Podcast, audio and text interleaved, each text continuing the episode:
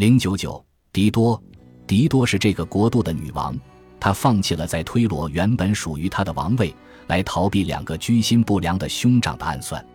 她所经受的灾厄多到只凭言语都不能说尽。《埃尼阿斯记》第一卷第三十三行中，维纳斯对埃尼阿斯所说的话：“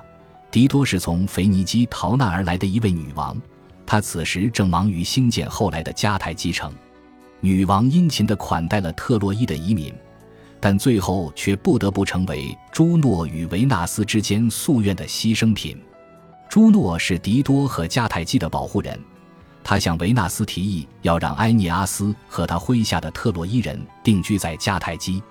因为朱诺知道这样就能阻止罗马的建立，还能避免迦太基城在后世的毁灭。陷入对埃尼阿斯的迷恋的狄多，最终在一处洞穴中与埃尼阿斯发生了关系。但随后，莫丘利就出现了，严肃地提醒埃尼阿斯，他还肩负着带领特洛伊人在意大利重新建成的命运。于是，一向服从神的旨意的埃尼阿斯便准备启航远行。女王对自己爱人的离去感到极度绝望。史诗在狄多的死中达到了高潮，他为自己准备了葬礼的火堆，然后一边为死去的恋情殉葬，一边用滔滔不绝。富有想象力的生动语言，诅咒着埃涅阿斯与他的后代子嗣。